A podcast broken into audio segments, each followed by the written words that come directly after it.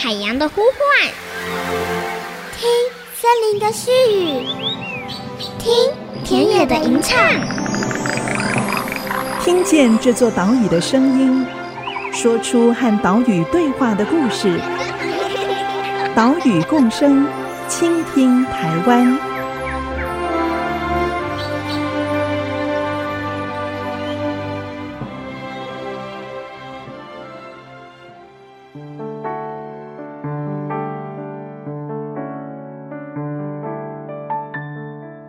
大家好，欢迎收听岛屿共生，倾听台湾，我是袁长杰。我们的节目是在 AC 之音 FM 九七点五播出，每个星期三上午七点半首播，星期六上午八点重播。我们也同步把音档上传到节目的官网，还有 Podcast，让你随时随地都可以收听节目。每年二月份的第三个礼拜六是世界穿山甲日。今年的穿山甲日就在这个礼拜六，所以今天跟下个礼拜的节目就来带大家认识穿山甲。全世界现在总共有八种穿山甲，当中四种分布在亚洲，四种在非洲。在台湾的穿山甲是属于中华穿山甲的特有亚种，主要生活在浅山地区，也因此面临到栖地丧失、破碎化。食物来源减少，还有过往有盗猎、走私等等问题，而且母穿山甲一年只能生育一胎，繁衍后代非常困难，所以如何人工哺育穿山甲，就成为全球穿山甲保育非常具有挑战性的任务。在这方面，台北市立动物园不止创下了全球人工哺育穿山甲最久的纪录。人工哺育长大的穿山甲琼吴，也在二零一七年繁殖出下一代，成为世界上第一个由人工哺育到能繁殖的案例，也让香港、日本跟德国团队都来取经。今天的节目就带大家走访台北市立动物园，请第一位穿山甲代理妈妈，台湾动物区的罗宣义区长，来谈谈人工哺育穿山甲的故事。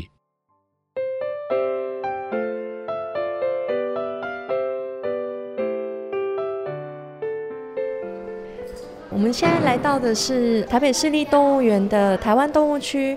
我们进到保育廊道里面，在穿山甲的展示场前面。那我们现在看到有两只穿山甲，它在睡觉。它们呢，分别是美果以及宜兰。它们都是来自野外救伤的个体哦，因为受伤的状况没有办法回到野外去，所以来住在这边。那穿山甲它是非常特别的一种哺乳动物，它身上布满了鳞片。呃，通常是晚上出来活动，那但是遇到危险的时候，它就会全身卷曲成一颗球。那它在野外吃什么呢？它主要是吃蚂蚁跟白蚁。不过在野外生存真的很辛苦，特别是在我们台湾的穿山甲，它会遇到一些野狗的攻击。所以我们呃有很多的穿山甲因为受伤了，它没有办法回到野外去，它就来到了我们动物园。那在动物园呢，我们在饲养穿山甲的时候，我们会希望它有回到家的感觉，所以呢，我们会给它一个有泥土的环境，有植物的环境，让它可以挖土。那但是因为穿山甲它一天呢睡觉的时间有十六个小时这么长，所以我们要怎么样能够让穿山甲舒服的睡觉，但是来动物园的游客还是有机会可以看到它们呢？所以在动物园里，我们设计了一个穿山甲的巢穴，让穿山甲睡给游客们看。我们今天来到台北市立动物园，来拜访台湾动物区的罗宣义区长。区长好，你好。今天来到动物园，请区长跟大家介绍穿山甲。为什么呢？因为台北市立动物园是有全球。最久人工哺育穿山甲的经验哦，而且穿山甲的饲料在园内的发展已经发展了好几个版本了哦，不断的精进。目前在台北市立动物园的穿山甲数量有多少只呢？啊、呃，目前台北动物园照养的穿山甲总共是十四只，十四只。是，里面有一只最老的叫做川胖，是，它现在是二十三岁，二十三岁。他已经是破世界纪录了。哇，嗯、也就是说，他一九九八年出生的嘛？是。他是在动物园里面出生的吗？是，他是我们动物园第一只在照养环境之下出生的穿山甲。所以他也是吃过动物园最早的人工饲料，然后一直吃到最新版本的。没错，没错。那川胖生了几个小孩啊？呃，大概应该有五六只以上。哦、对对。那当中他有一个女儿叫做琼吴，琼吴，琼吴，她是二零一四年出生的，现在是七岁。是。她一出生的时候就受到了这个媒体的关注。没错。为什么呢？学长跟大家说明一下。呃、琼吾她比较特别啊，她的身份就是说她是全世界第一只人工哺育成功长大的穿山甲。嗯。所以这也是为什么。当初他一开始出生的时候，就受到不管是国内或国外的许多媒体的关注。嗯，嗯，那他为什么会人工哺育呢？其实是因为他一开始跟妈妈的互动上面有一些状况，哦，他没有办法顺利喝到奶水，所以他就变成需要被人工哺育这样。嗯，嗯，嗯，这个人工哺育的困难，我们等一下就来请区长跟大家继续的说明。琼屋顺利的长大嘛，好，他也有小孩了，对不对？啊，是，嗯，是。他有两个小孩，一个叫悟空，一个叫无爱。比较特别的是，因为琼吾他本身因为是人工哺育长大的，所以他不知道怎么照顾小孩。那变成他的两个小孩，悟空跟无爱，也都是人工哺育长大的个体。嗯、那悟空是一只雄性的个体，嗯、那无爱则是二零一九年的圣诞节出生的一只雌性的个体。那目前是健康状况非常良好。嗯。讲到穿山甲的人工哺育，就不能不提琼吾这一只穿山甲，因为琼吾是台北市立动物园第一只人工哺育长大的穿山甲。这个哺育过程真的是非常艰辛，因为琼吾刚出生之后三天就几乎休克。当时担任哺育工作的罗宣义区长，几乎二十四小时不眠不休来照顾。刚开始每小时喂一次奶，后来大约三四个小时喂一次。也因为担心错过最好的喂奶时机，所以晚上几乎是无法熟睡。我们一开始在发展穿山甲人工哺育的时候，最大的困难在于我们没有任何的 reference，任何的资料告诉我们可以怎么做。嗯，不管是国内或是国外都没有相关的资料可以参考。所以在这个情况之下，我们只能够靠我们对于穿山甲或是对于野生动物的认知，那以我们的基础的专业知识去想象可以怎么照顾它。嗯。嗯，所以一路上都是这样摸索。没错，一路上都是一边摸索一边想象一边做调整，一直在改变这样子。是区长，二零一四年来到动物园，九月份就开始照顾琼吾。刚刚有特别讲到，因为他刚出生的时候，妈妈比较不会照顾他，嗯、所以大概三天的时候就要急救嘛，哈。是。那急救之后是怎么开始照顾他的呢？其实，在急救的那个时候，当下是几乎处于休克的状态，所以他已经没有能力可以喝奶了。哇。那在这个情况下，我们要。给他帮助，事实上很困难。嗯，但是因为琼吾他是我来到动物园之后从心跳看到出生的孩子，嗯，所以那个时候真的是对于内心来说非常的，真的没有办法放弃，所以就想尽了各种办法想要去尝试。那在他没有吞咽的能力的情况下，那时候就是试着用奶水去湿润他的嘴巴，嗯，但他当然是都没有吞咽，但是我就是继续湿润他的嘴巴。那个时候印象很深刻，是看起来没有任何的进展，但是一直重复的做湿润，用奶水湿润他的嘴巴，大概做了半天，他终于开始有抿嘴，然后好像舌头有在动的一个反应。嗯嗯那这个当然就给我很大激励，因为终于有反应了，所以我就试着用奶水在他的嘴巴里面挤一点点，那发现他好像有愿意想要吞咽的反应，所以我们就再多一点点，再多一点点，就这样子尝试，慢慢的、慢慢的，他终于越喝越多，越喝越多，我们就从半小时、一小时就要喂一次奶。然后到他的吞咽状况越来越顺利了，他已经可以很正常的在喝奶，我们就在慢慢的调整两个小时、三个小时喝一次奶，嗯、一直到他慢慢的长大，那个喂食的时间慢慢的拉长，到最后他可能是六个小时、八个小时喝一次奶。嗯、我们就在这个过程当中，慢慢的把他拉拔长大。嗯、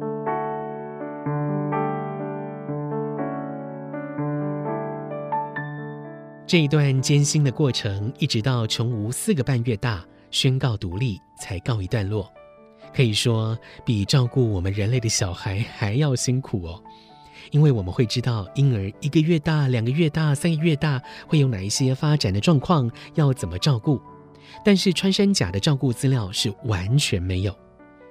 我们看着当时罗宣义区长的记录表，详细记载了喂食时间、食物内容、花了多久喂食、喂食的量。还有保温箱的温度、湿度、琼吾的活动时间、活动内容、活动状况等等，完整的记录了穿山甲所有的成长过程。也因为有了琼吾的哺育经验，后来琼吾的孩子无空无爱，经过评估也需要人工哺育的时候，才有资料可以参考。除了这样子不眠不休的照顾之外，要找到适合穿山甲的配方奶成分，也是一大挑战。这段内容我们等一下继续请罗轩义区长告诉大家。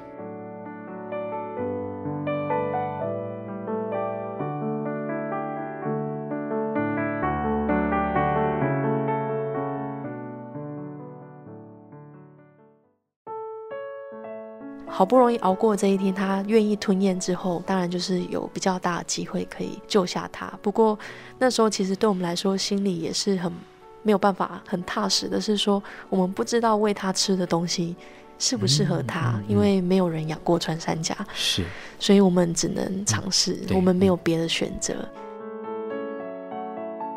IC 之音 FM 九七点五，欢迎回来，岛屿共生，倾听台湾，我是袁长杰。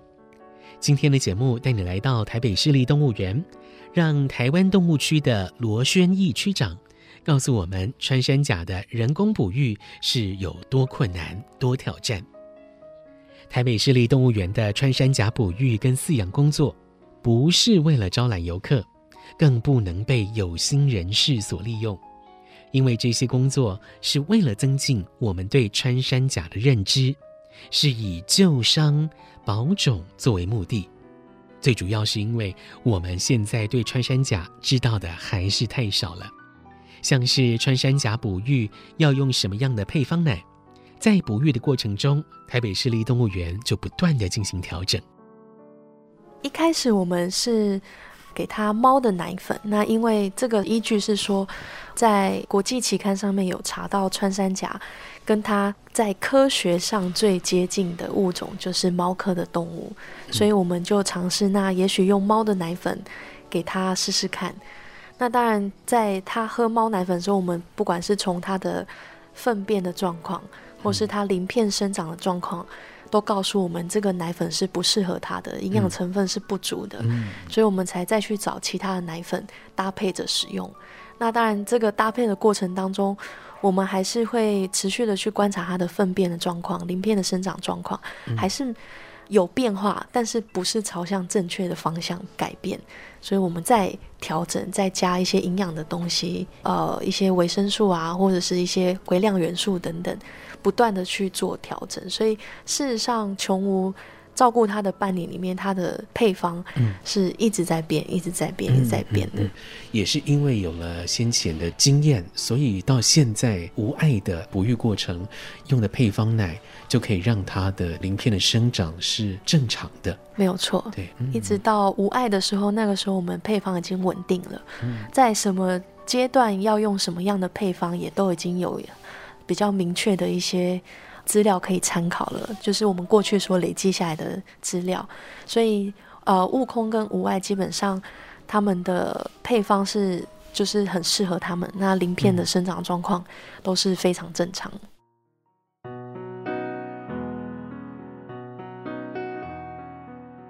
因为琼吾一开始喂食猫的奶粉，造成鳞片比较薄、颜色浅，而且有点向外卷，一直到满周岁。他的体重跟鳞片状况才赶上了正常进度。在不断的改良配方之后，现在的奶粉已经可以让琼吴的女儿无爱顺利长大了。讲到吃，穿山甲爱吃蚂蚁跟白蚁，但是动物园的环境很难提供它们足够的白蚁或蚂蚁大餐，所以呢，需要人工调配的饲料。不过一开始动物园的人工饲料不足以提供完整的营养，使得过去旧伤的穿山甲在人工圈养环境下很难存活，而这也是一大难题。动物园大概二十几年前开始想要研发穿甲人工饲料，原因是我们一开始在饲养穿山甲遇到很大困难。一开始我们尝试了跟它我们想象中很类似的物种，就是食蚁兽的人工饲料。但没想到，就是说食蚁兽的人工饲料完全不适合穿山甲吃。那时候他们出现了非常多的肠胃道的疾病，不管是肠出血、胃出血等等，就造成很多穿山甲的死亡。所以，我们从那个时候就开始想，那到底要是给穿山甲吃什么？我们那时候的营养师他就想办法去从我们能够取得的一些材料来组成穿山甲的饲料。当然，其实，在尝试的过程当中，我们有很多失败的经验啦。那到现在，我们大概修改了五六个版本，一直到十年前，我们那个食谱是比较能够稳定饲养穿山甲，穿山甲的存活率是越来越高。嗯，嗯，那并且能够提供他们平常的营养，那也能够提供小的穿山甲可以健康的长大，旧伤的穿山甲可以有很好的营养可以复原，这样子。嗯那不过我们现在还是持续在改良我们的成分，主要是因为我们想要透过野外的穿山甲吃什么样的蚂蚁跟白蚁来对照我们给动物园的穿山甲的营养到底有没有符合它的需要。嗯，所以我们大概在五年前的时候，跟中兴大学的李厚峰老师、张师大的林中奇老师以及平科大的孙建明博士。我们算是四方的一个合作，嗯，我们做了一个研究，是透过野生的穿山甲便便去了解它便便里面的蚂蚁跟白蚁的残骸，我们就可以知道它在野外吃了什么。嗯，那有没有季节性呢？是不是冬天跟夏天吃的东西不一样？是。然后一直到去年年底，我们终于有一个比较完整的资料，告诉我们说，哦，野外的穿山甲它可能吃了七十几种的蚂蚁，可能有三四种主要的白蚁，并且有明确的季节性。嗯、好，那这个对于我们在发展穿山甲的人工饲料就有一个很重要的一个参考的资料，是说我们不能让穿山甲一年四季都吃一样的东西，嗯、我们要让它有季节性的食谱。那并且，如果他在野外是特别喜欢某几种蚂蚁的话，是不是这几种蚂蚁的营养成分对穿山甲来说特别的重要？我们能不能够透过蚂蚁的营养成分分析来对照我们的人工饲料的营养成分分析去做改良？对，这就是我们目前在进展的一个方向。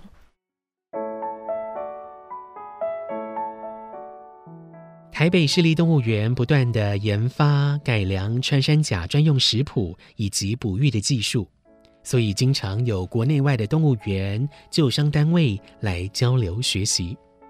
不过呢，这个时候也要提防穿山甲养殖场来学习，造成穿山甲族群更大危害，所以在饲养资讯的对外提供上就会格外的谨慎，格外小心。媒体就曾经报道，中国有一些养殖场以合法掩护非法、暗地里捕捉野生的穿山甲，或者是走私穿山甲来出售。我们问区长，如果穿山甲一直有交易需求，是一定会有人想要养殖或繁殖穿山甲。那么，商业养殖穿山甲这件事情可行吗？就我们动物园发展穿山甲的一个照养状况之下呢，我们知道饲养穿山甲的成本是非常高的，不只是它的所吃的东西，它营造它需要的环境，那还包括人力啊、医疗啊等等，整个投入都是非常巨大的。当然，我们也会去思考说，如果说穿山甲的需求有这么大的话，到底发展穿山甲农场有没有可能可以解决这个问题？但有没有一个穿山甲农场，他愿意负担这么重的成本去饲养穿山甲呢？或者是有没有可能这些穿山甲农场最后会变成走私穿山甲洗白的一个地方？嗯、所以，就包括 IUCN 的穿山甲专家群，以及我们各个。在穿山甲研究比较有琢磨的一些学者里面，我们目前的共识事实上是还不适合发展这件事情的。嗯，动物园不断的在精进穿山甲人工哺育的方法啊、哦。那像刚刚讲的食谱啦，其实这些方法对人工养殖场来讲是非常有价值的。是，所以动物园这边也是要提防 他们来取经。取经、哦、是是是，嗯、我们呃，其实对这件事情，我们真的是还蛮。需要蛮小心去注意这个事情啦。那当然，我们也遇过很多会是从中国那边打电话来跟我们询问穿山甲的一些照养的方式，甚至直接问我们的食谱。因为我们其实接到很多，他不会直接跟我们说他们是穿山甲农场，嗯，他会跟我们说他们是穿山甲的救援单位。这对我们来说就很为难。如果是救援单位，我们当然会需要一些。资讯的交流能够帮助其他救援单位来帮助穿山甲，但如果他真的是穿山甲农场的话，我们这样的资讯流出去就很可能会对穿山甲伤害更严重。嗯，所以我们通常会先就是了解他的单位的背景啊，他的需求，他的目的是什么。那我们就会透过我们在国际上面所认识的一些穿山甲的工作者，那包括可能是在中国那边的一些研究学者，了解这个单位的背景，它的来历是什么，那安不安全？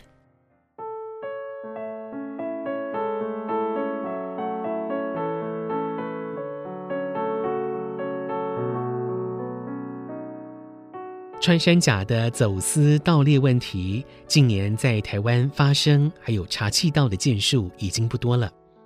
根据林务局统计，保育类野生动物救伤的前五名，第一名就是穿山甲。救伤原因前几名包括遭到犬只攻击、误中陷阱，还有遭到路杀。啊，尤其是遭到流浪犬攻击的比例，近年呢还是有上升的趋势。这一些受伤的穿山甲要如何进行救援？如何复健呢？他们是不是能够顺利的也放回山林呢？这些内容我们就留待下个礼拜的节目喽。最后，我们播出岛屿行动家单元，岛屿共生，倾听台湾。我们下一个礼拜同一时间再会喽，拜拜。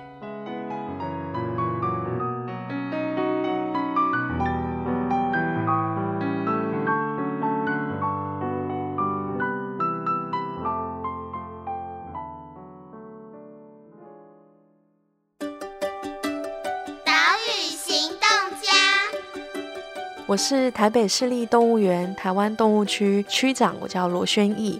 穿山甲其实来到动物园没有办法回到野外去，很大的一个原因呢，就是因为受到野狗的攻击。那我们如果能够让我们的宠物不要跟他们有机会接触的话呢，就可以避免野小孩被攻击，也避免我们的毛小孩被野生动物的一些疾病传染。所以我们可以做到就是不弃养、不放养。或者是当我们的狗狗在野外活动的时候呢，我们可以好好牵着细绳。